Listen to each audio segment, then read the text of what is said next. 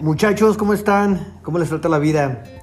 Pues a ver, martes de cultura con la maestra Graciela Centeno. Maestra, ¿cómo está? Buenas Hola, tardes. ¿qué tal, Gerardo? Muchísimas gracias, maestra. Pues este, el otro, el otro audio de la semana pasada muy concurrido, muy escuchado. Qué bueno, qué gusto. Eh, por ahí nos mandaron este mensajitos en, en la parte privada donde nos hablan que es muy interesante el tema y les gustó mucho. Qué bien. Maestra, hoy qué onda, ¿qué vamos a hablar hoy?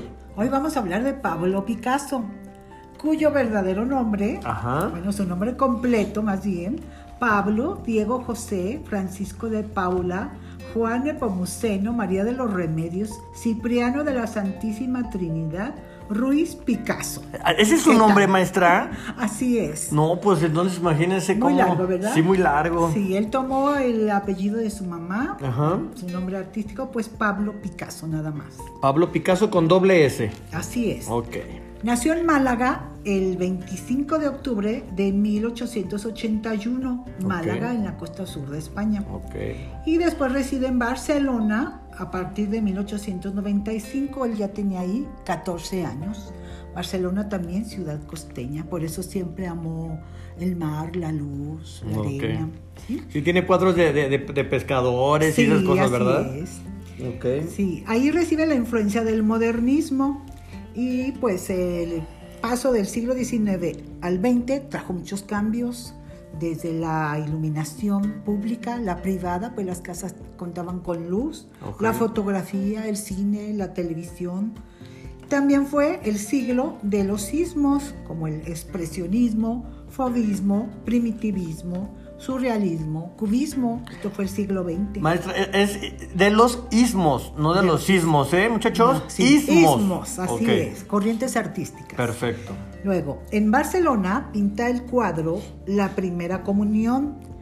Él tenía 15 años y demuestra ya un dominio de la técnica, bueno, fantástico. No, yo, yo Sí. vi ese cuadro ahorita que Sí. me lo mencionó Sí, sí. y la verdad me quedé impactado. Sí, sí. No lo había visto. ¿eh? Muchachos, por favor investiguen los cuadros de Pablo Picasso, mi primera comunión, ¿verdad? Mi primera comunión, donde Ajá. su hermana Lola posa, Ok. es, es la comulgante, y su papá también posa para este cuadro. Su Ok. papá era maestro de dibujo. ¿Su papá Entonces- era, era profesor de sí, dibujo? él por eso pues sí, sí, sí lo apoyó y le enseñó, casi fue su primer maestro. Ok.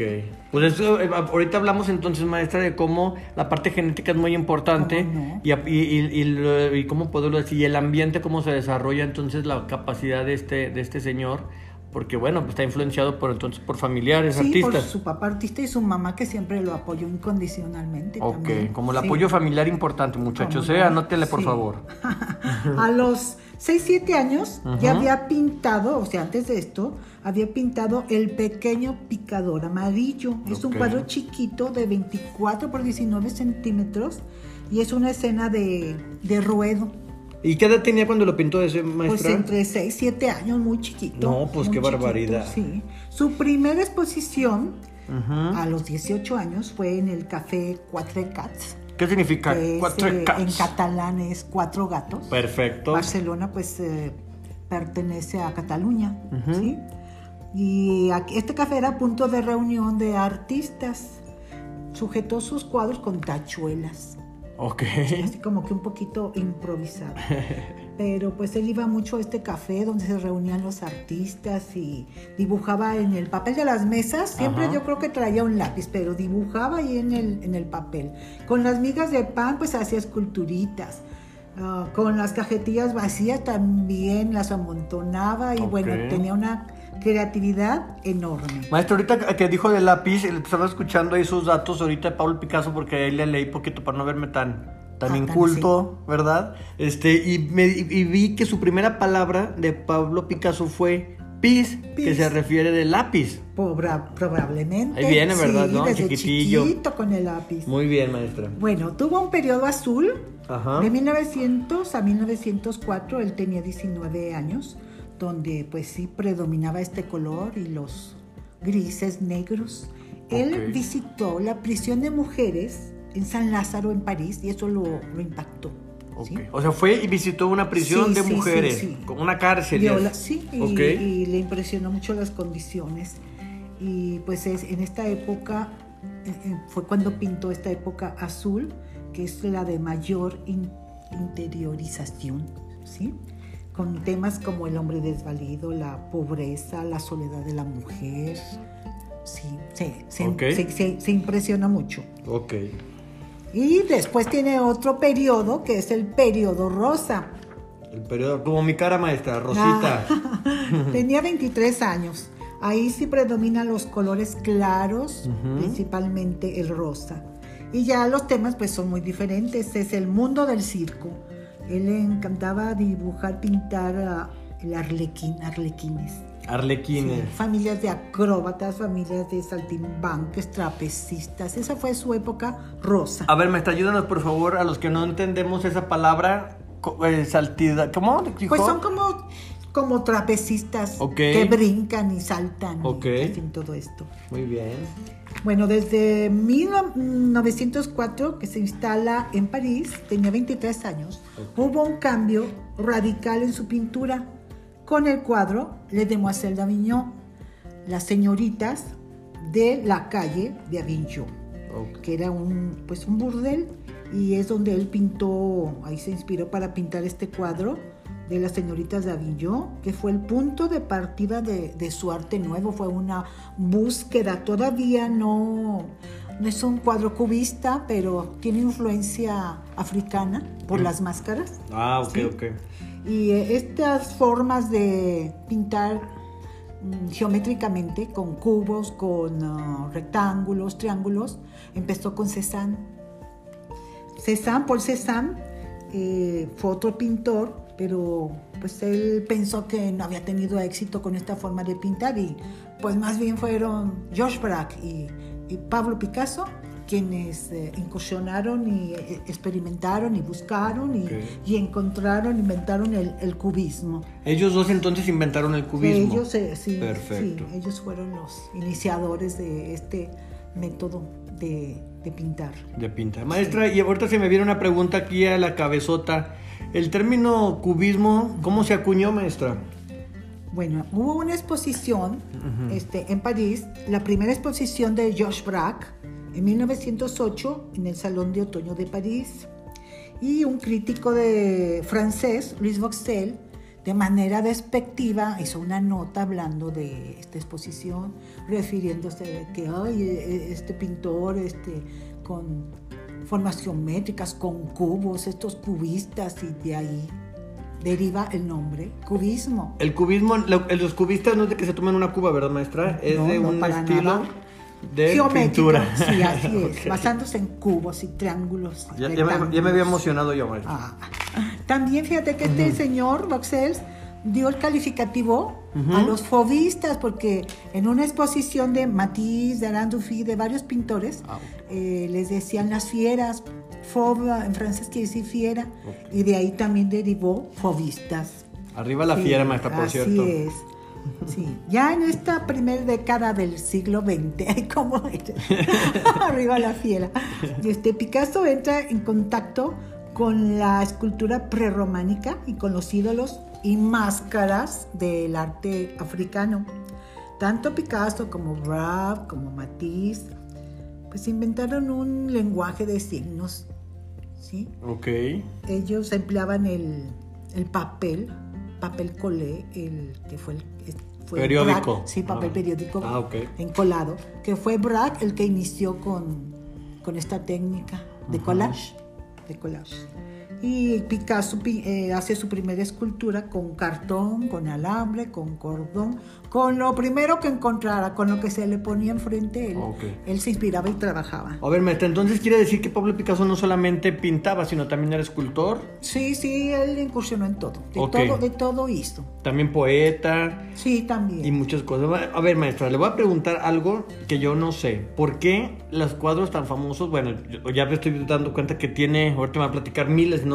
Pero las caras todas distorsionadas, como Pues que sin sentido, sí, sí. como que raro, ¿no? Pues en el cubismo, este, capta las diferentes como movimientos al estar volteando, por ejemplo, una cara y las está captando cada movimiento y, y las las funde, digamos, en una sola imagen. O sea, la- las por eso la vemos como todas. que un poco de movimiento al estar, que un ojo por aquí, otro por allá, la boca torcida. Ya, ya, pues ya. sí, eso, eso es el cubismo. Ah, muy Así interesante. es. Así es. A ver, maestra, estamos hablando del cubismo. Ellos son los que lo empezaron a, a- a- A desarrollar, desarrollar, sí. ¿verdad? Entonces, y como que, ¿qué más antecedentes, ma- maestra, del, del cubismo para que me quede más claro a mí y a todas las personas que nos hacen el favor de escucharnos? Bueno, pues las colonias francesas en territorios africanos y de Oceanía se expandieron y a medida que pasaba esto, pues en el siglo XIX todavía, bajo el imperio de Napoleón III, eh, pues se fue dando a conocer, llegó a, a París, eh, mm, pues conocimientos de, de estas culturas tan lejanas, sus artesanías, sus figuras y todo, y se organizaron ferias, ferias Ujú. internacionales, además también para mm, dar a conocer todos los avances industriales de las naciones europeas y de Estados Unidos, pero luego ya en galerías, en, en casas de antigüedades, pues se encontraron ah, estas figuras Ok. de, estos, de estas lejanas tierras y máscaras que influyeron mucho en la pintura de, de los artistas de la época y sobre todo de, de Picasso. Ah, perfecto. Inclusive en el mercado de pulgas de París, Ujú. inclusive ahí se encontraban estas figuras y ya empezaban a coleccionar y a inspirarse en ellas. Perfecto, maestra. O sea que, que, que, pues entonces él, pues, ¿cómo poderlo decir? Es un expositor de las, de las, de sus usos y costumbres de culturas africanas. Se inspiró mucho, sí. En las señoritas de Aviñón podemos ver eh, las caras, Ajá. como ya tienen la influencia de las máscaras africanas. Perfecto. ¿sí? Bueno, en 1917 Ajá. realizó escenografías para un ballet ruso y fue ahí donde conoce a Olga Koklova, que fue su primera esposa.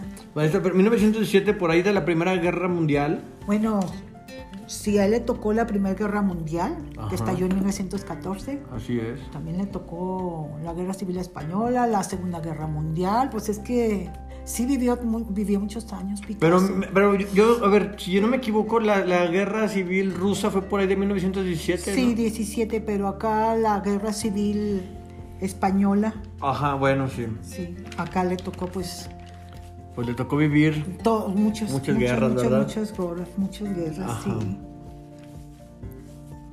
Luego abandona el cubismo para introducir elementos expresionistas, expresionistas precisamente este, como denuncia. Hubo la, la guerra, no, hubo el bombardeo, un bombardeo en Guernica, en, Es- en España, Ajá. que fue ordenada por el general Francisco Franco. Entonces Picasso estaba muy indignado Claro. y como manera de pues de denuncia de los horrores de la guerra es que pinta el Guernica. Como una ¿sí? protesta. Como protesta, pinta Ajá. el Guernica.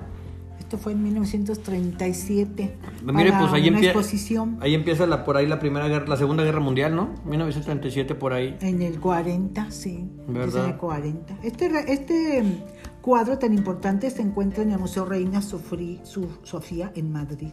Ok. Y bueno, Picasso estaba tan molesto que juró no volver a España mientras estuviera Francisco Franco en el Un gobierno. tirano, ¿verdad? Considerado como... Pues un dictador. Un dictador muy fuerte, sí, ok. Sí, sí. Acuérdense que esta sección es de cultura, muchachos. Ahí todo lo que dice la maestra, por favor, si no le sabemos, hay que investigar para que le ganemos el maratón a alguien que conozco. Sí, sí, sí. Ay, cómo eres. Bueno, también le tocó vivir la Segunda Guerra Mundial, cuando los alemanes ya habían entrado a París, en, en el 40 precisamente. Picasso se cambió de su casa, donde vivía, se cambió a su estudio. Y ahí permaneció, ahí permaneció hasta que terminó la guerra. Él- Pero se, No como, se como escondido. Pues ah, no tanto como escondido, sino que no quiso ir, y, eh, tuvo invitaciones de Estados Unidos o de Ah, otros países, parece, pero él permaneció ahí eh, fiel a París y trabajando incansablemente. Uno Sí. de los datos curiosos, maestro, hablando de su estudio, es que comentan que, porque no vea mucho orden, ¿verdad? Que tiene ahí, este, pues muy sucio. Pues todo un artista, Sí. él tenía varios um, talleres, Ajá. estudios, y los llenaba de cuadros y luego ya se iba a otro. Eh, como que era muy acumulador, le costaba mucho trabajo desprenderse de las Sí, cosas. sí, sí. Bueno, como parte de, su artista. parte de la personalidad de un artista. Así es. sí, de sus sí. perfiles, Sí, ¿verdad? Sí, sí. Y todo le servía, o sea, era acumulador. Sí. No como nosotros que acumulamos pura mugre y no hacemos nada artístico. Ay, qué cucaracha. Bueno, pues ya cuando abandona París, este, se va al sur de, de de Francia. A Valory eh, es un pueblo donde Ajá. incursiona en la cerámica y luego ya empieza a hacer platos, jarras, palomas, o, o sea, él incursionó en todo. En los 50 ya realiza esculturas mm, inspirándose en los toros, cabeza de toros. En los toros les gustaban las. En la, en la cabra también. Ok. Hizo Pues- una pues- serie de, de grabados inspirados en la tauromaquia también. Pues pareciera que es fanático de los animales, ¿no? Pues como buen español, pues sí le gustaba mucho el toro. Ok. Sí. Y los caballos también tienen muchos También, cuadros de sí. caballos. Y cabras también, sí. Pues más locos que una cabra. Bueno, en los 50 hace 15 variaciones del cuadro Las mujeres de Argel en sus aposentos de Eugène Delacroix, que se encuentra en el Louvre. Este, este artista pertenece a, a la época del romanticismo. Qué romántico. Sí, y también, no sé si te acuerdas que comentamos de que hizo una serie de 58 cuadros de las meninas. Sí, la semana ¿verdad? pasada habló Sí, de eso. Sí, sí, de Diego Velázquez. Así es. A ver si se acuerdan, muchachos, de las meninas Diego claro. Velázquez. Ya hablamos de él. Así es. Él recibió un homenaje en París en 1966, tenía 85 años y eh, fue una exposición que contenía mil o más piezas de, de él. De él. Sí, Híjole. sí, sí. Y ya pues octogenario se desborda su inventiva y su producción, como una carrera contra el tiempo. Sí, pues, Dibujaba, pintaba escultura, cerámica, de todo. Lo que es muy importante en él es que siempre conservó ese espíritu de libertad. Ok. Hacía lo que quería y, y seguía trabajando y inspirándose y expresando y, Sí, sí, y es por lo que es también tan importante por todo lo que lo que in- incursiona en el arte y ese espíritu tan libre no no se quedó en, en- en- no se durmió en sus laureles verdad tuvo éxito con el cubismo amane- a- amasó una gran fortuna pero él seguía seguía investigando y experimentando y O, o sea, no estaba en su, en su, ¿cómo le podemos decir, maestra?